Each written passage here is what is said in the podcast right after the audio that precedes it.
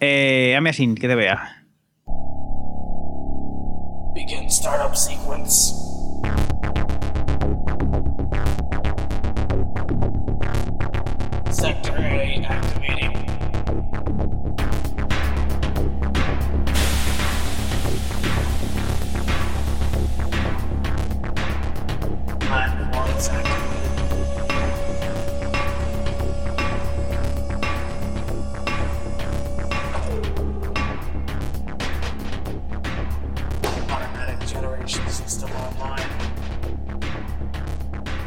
Buenas, chavalotes. Buenas tardes, ¿qué tal?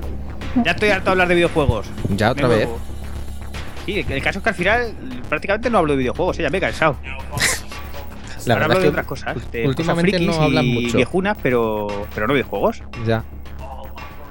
Y bueno, ¿de qué vamos a hablar hoy? De una cosa que es muy graciosa, la verdad es que me mola mogollón, tío. Y, y esto viene a colación de dos, dos cosas que se han cruzado en mi vida. Por un lado, en Sataka el otro día, en la página web, eh, estuve viendo un documental, un documental, un, escrito de un señor que había escrito sobre los lenguajes de programación esotéricos.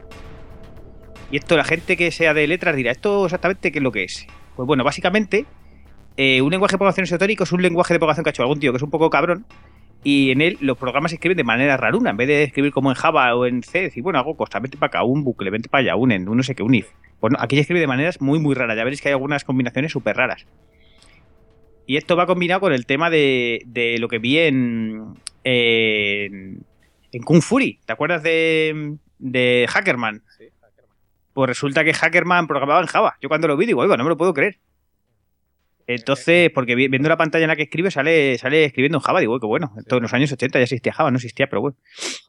Así que vamos a contar algunos de los lenguajes de programación rarunos para que vea la gente que, que hay gente con mucho más tiempo libre que nosotros.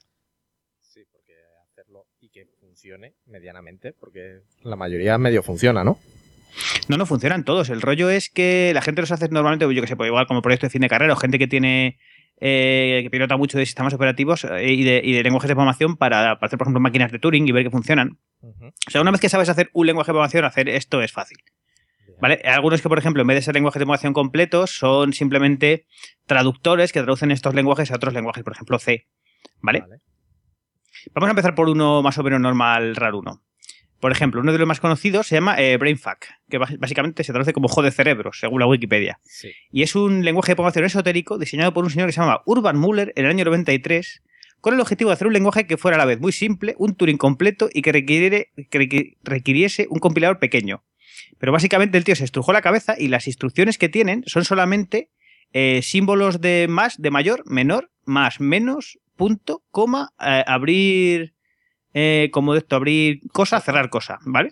Y con eso, en teoría, puedes escribir todo programa que se te ocurra del universo.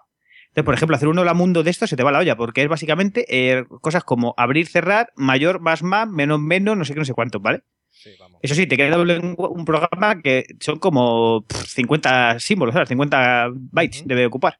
Sí. Es curioso. Es eso, que es todo para seguirlo, trazarlo y... No, no, imposible, imposible. O sea, esto normalmente lo que hace la gente es que inventa uno y escribe un hola mundo y poco más porque te vuelves loco. O sea, hay cosas que- en las que programar es imposible. Hacer un programa moderadamente que haga algo. Sí, pues no, o sea, que te, escriba, que te escriba dos cosas y te borre dos cosas ya es imposible. Sí, sí. A ver, el rollo de esto es que normalmente la gente lo hace pues para ver qué es capaz, es decir, lo hago, lo hago porque puedo, y luego algunos los hacen de coña y un poco separado. Este, es- este es bastante serio, o sea, yo estoy viendo aquí un programa de Lola Mundo, que eso, que tú lo vas siguiendo, y bueno, eh, yo, o sea, yo no soy capaz de ver lo que hace exactamente, ¿vale? Pero que se puede seguir, o sea, que si, si te lees la documentación y lo sigues, pues eso. No, porque esto ¿Vale? directamente apunta a posiciones de memoria. Sí, sí, claro, claro. Aquí no escribes ninguna letra, te digo que solamente tiene cuatro símbolos diferentes para escribir.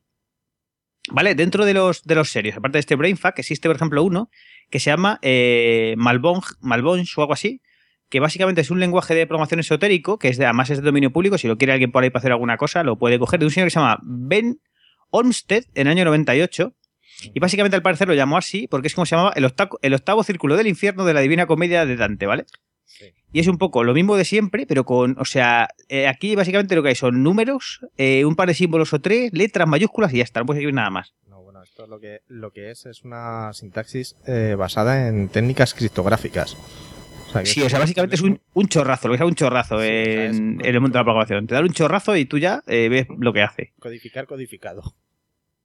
Sí, es bastante feo. Pero este también es bastante serio, ¿vale? Es un poco rollo. Pues eso, a ver, ¿que puedo hacerlo? Sí, voy a probar, a ver, total. Bien. ¿Vale? Siguiendo un poco en el rollo de los serios, existe otro que ya simplemente es tiene cuatro instrucciones, que se llama HQ9 más. HQ9 Plus, ¿vale? ¿vale? Y este básicamente tiene cuatro instrucciones, como su nombre indica, es la H, la Q, 9 y más. Entonces, escribir aquí un, un Hello World es algo como H, HQ, Q más, Q más, Q más, Eso vale para hacer un Hello World. Bien. O sea, gastar tiempo en esto es curioso, ¿eh? Sí, la verdad es que, bueno, por lo menos, si te equivocas de sintaxis es para, es para matarte. Sí, la verdad es que si metes una M, por ejemplo, "Eh, me he equivocado, lo ves rápido. La corrección de errores es rápida. Sí, eso sí. Bueno, y básicamente eh, yo creo que hasta aquí vienen los serios, porque luego la gente lo que ha ido haciendo es sacar eh, cosas de coña, eh, rollo, que además lo bueno que tiene es que son lenguajes de programación completos, se puede escribir en ellos y de hecho se podría programar cualquier cosa porque son programas de, son eh, máquinas de Turing. En, en ellas se puede escribir cualquier programa y funcionaría si tuviéramos tiempo infinito, recursos infinitos y, y no hubiera errores. O sea, quiero decir que son, son lenguajes de programación curiosos. Mira, Sí. uno de los más de los que más gracia me hacen es uno que se llama White Space. Hostia, este era... Que básicamente es un lenguaje de programación esotérico escrito por un señor llamado Edwin Brady y Chris Morris, lo publicaron en el año 2003, Ajá. y la sintaxis consiste únicamente en espacios en blancos, tabuladores y líneas nuevas. Es decir, si escribes otra cosa, lo ignora. Y puedes escribir los programas solamente con espacios. Sí. Total, que luego no ves nada, porque si ves aquí el Hello World de la Wikipedia, tienes que estar seleccionado para que veas alguna cosa, que es como espacio, espacio, espacio, tabulador, espacio, espacio. Sí, te lo ponen el, el, el tabulador de un color, el espacio de otro y el salto de línea de otro. Para que lo veas. Es curioso porque al final escribes un programa sin escribir nada. Pero bueno, ahí está. eh, al final son códigos ASCII, ahí quedan. Sí. Tú ves el programa, tú ves un vacío, lo puedes seleccionar todo, ver los distintos saltos y eso haces un Hello World o lo que quieras hacer, porque al final, bueno, pues eso, son punteros y tal. Sí. Así que curioso. La verdad es que Pero la gente se estruja, se estruja mucho el cerebro, ¿eh? Joder, codificar esto. Esto es para ver qué se puede, no se puede hacer más, pero es curioso, tío. Me, hace gracia la gente el tiempo libre y la capacidad que tiene. Sí, sí, probar de concepto. Bueno, empezando a rizar el rizo, ¿vale? Eh, uno, tío, yo creo que este es mi preferido. Eh, el OC. Este es, este es semi-conocido. O sea, no me lo puedo creer que un pavo escribiera un lenguaje de programación basado en el bibliotecario de Mundo Disco de Terry Pratchett. Es mítico, de verdad. O sea, no puede molar más, tío. Tiene unas cuantas instrucciones que son básicamente son eh, OC, OC, que incrementa el puntero, OC, OC, que decrementa el puntero, OC, OC. Y luego el resto que son parecía que son OC, OC, Sí, vale. OC, OC, OC, OC, OC, OC, OC. Y valen para más cosas, ¿vale? No las voy a decir todas porque Sí. nos volvemos locos. Lo, lo único que varía es juega con la, con la interrogación y la exclamación y, y los puntos. Y un, y un punto, sí, poco más. Y el, y el hola mundo te descojonas porque es que básicamente eh, el bibliotecario hablando es ok, ok, ok, ok, ok, ok, ok. Puede haber metido un ek por lo menos de vez Sí, en la cuando. verdad es que sí. O sea, por lo menos para hacer el, el, el fin o, o algo así. Sí, sí. Además es curioso porque bueno, todo esto tiene, todo esto tiene sus propias eh, páginas y tal. Tú puedes, puedes irte a la página web, por ejemplo, esto es. Esta está en dangermouse.net barra esoteric barra ok.html. Y ahí te puedes bajar, pues eso, el compilador y todo para hacer tu código. Ujú. Que este casi que te dan ganas, ¿eh? Es curioso. Madre mía. No sé yo si te da Bueno. ganas o te quita la vida.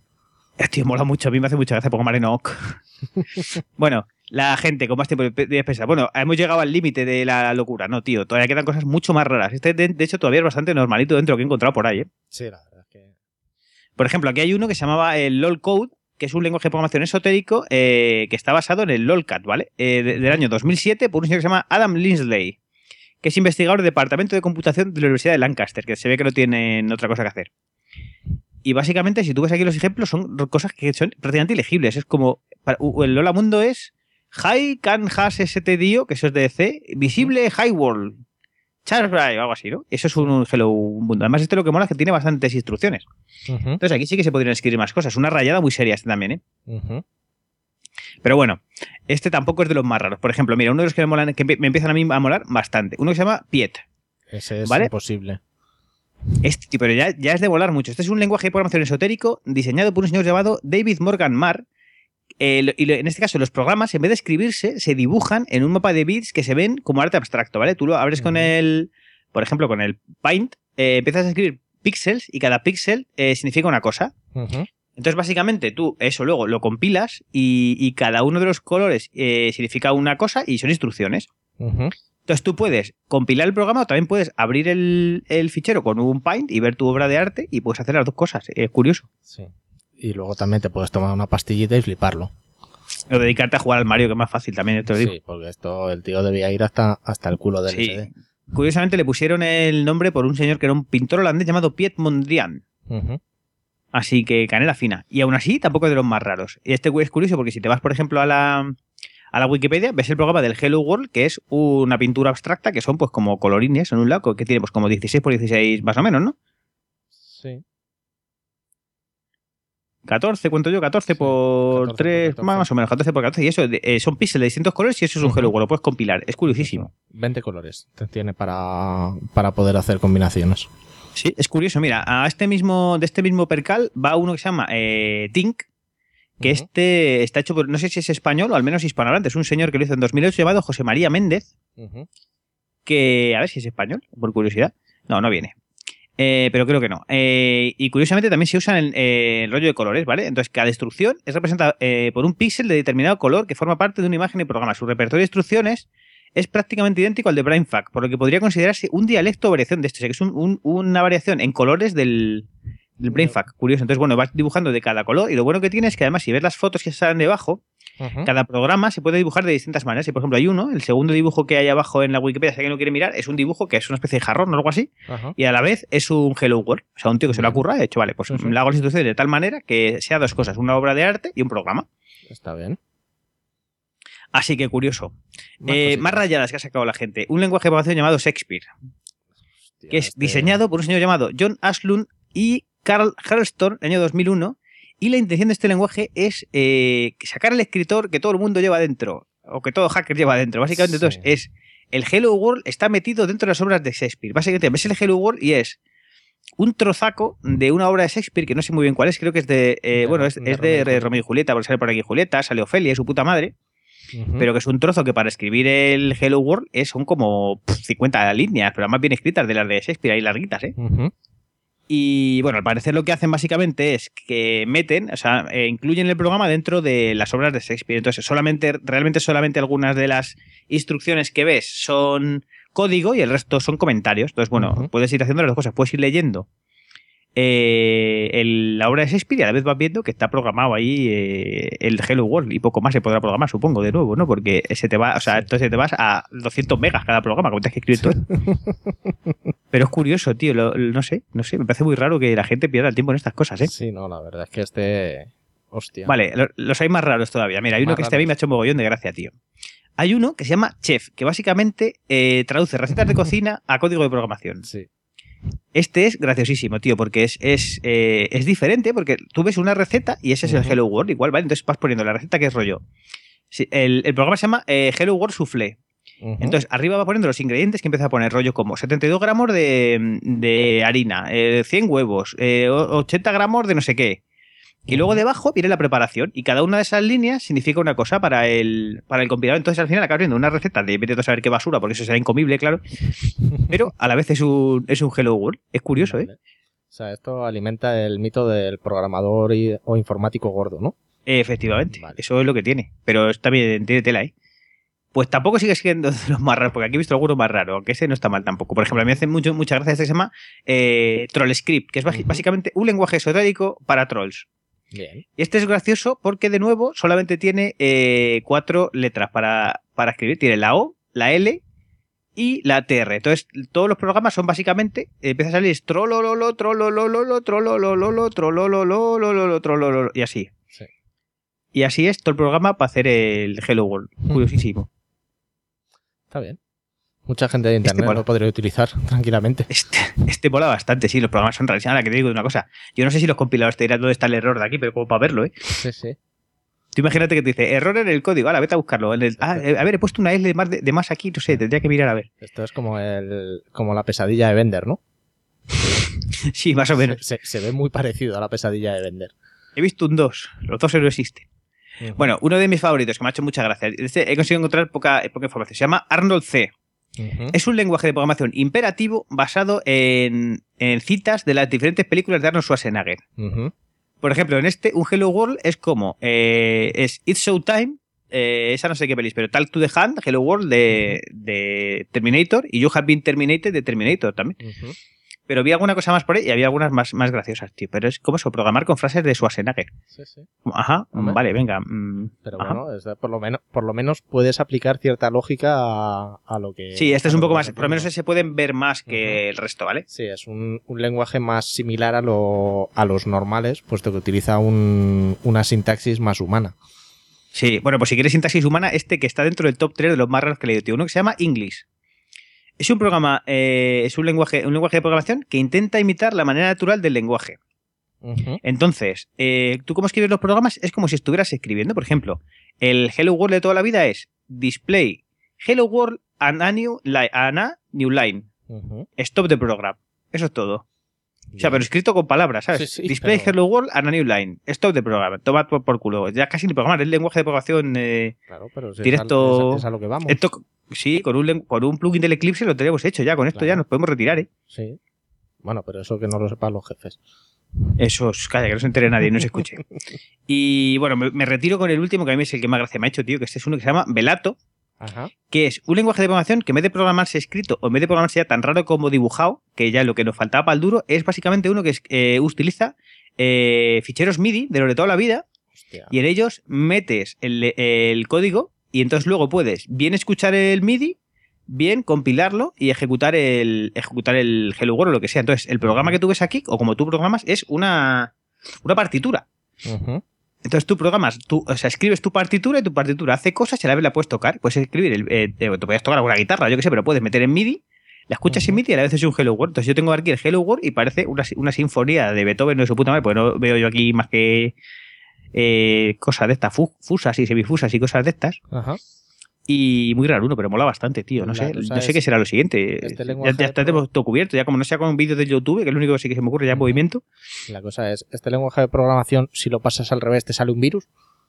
te saldrá algún heavy metal haciendo cosas de- rarunas, ¿no? en- No sé. En, en vez de una canción satánica o un mensaje satánico, pues te- te- el compilador de- debería soltar un virus en vez de un programa bueno, ¿no? Debería, debería. No sé. Y no sé, eh, poco más puedo contar. Esto para un chatarra digital es gracioso, tío, no sé. Para que la gente vea un poco las, las cosas eh, rarunas que se pueden encontrar por ahí co- y la gente con talento, tío, porque esto supongo que tiene un currazo, ¿eh? Que decir, Claro, llevar esto a, hacer un compilador y todo eso tiene un curro, ¿eh? Que yo he hecho alguna cosa y hostia puta, se te quita las ganas. O sea, talento, tiempo libre y una cabeza un, un poquito más para allá que para acá. Y, Porque- poca, y poco trabajo antes, porque si estás trabajando 10 horas al día, luego se te quita la gana de programar, ya te lo digo sí, Pero ¿qué, qué es eso? Tienes que tener una, una mente un poco extraña para poder sacar esas, esas cositas.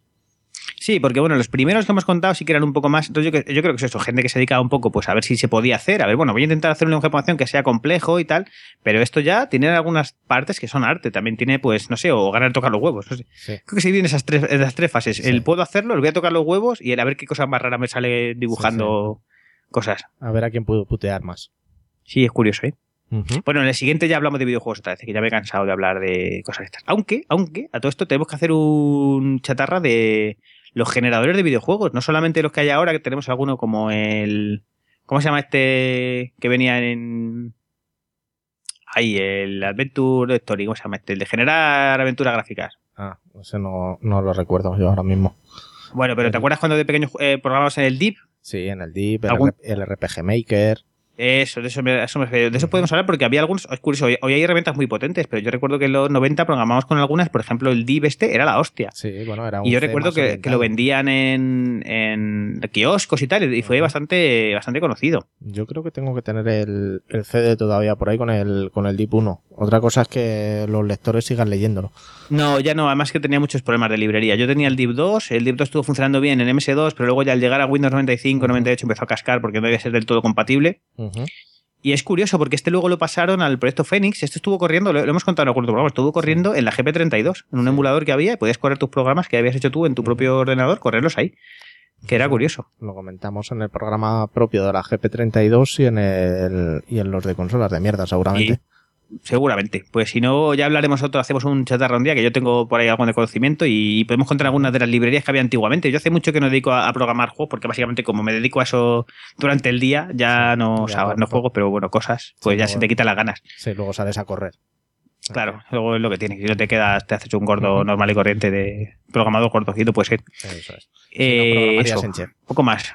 Poco más podemos contar. Bueno, pero todo esto que nos has contado ya para, para la tercera temporada, porque ya el, el siguiente programa, el siguiente Diógenes Digital es con el que cerramos la, la temporada 2. A ver si no nos encierran y volvemos. Yo creo que va a haber suerte. ¡Hala! Hasta luego. Where do you go when they fuck you over and honor and truth have died? There's nothing inside For the one truly tried. I trusted you, you lied.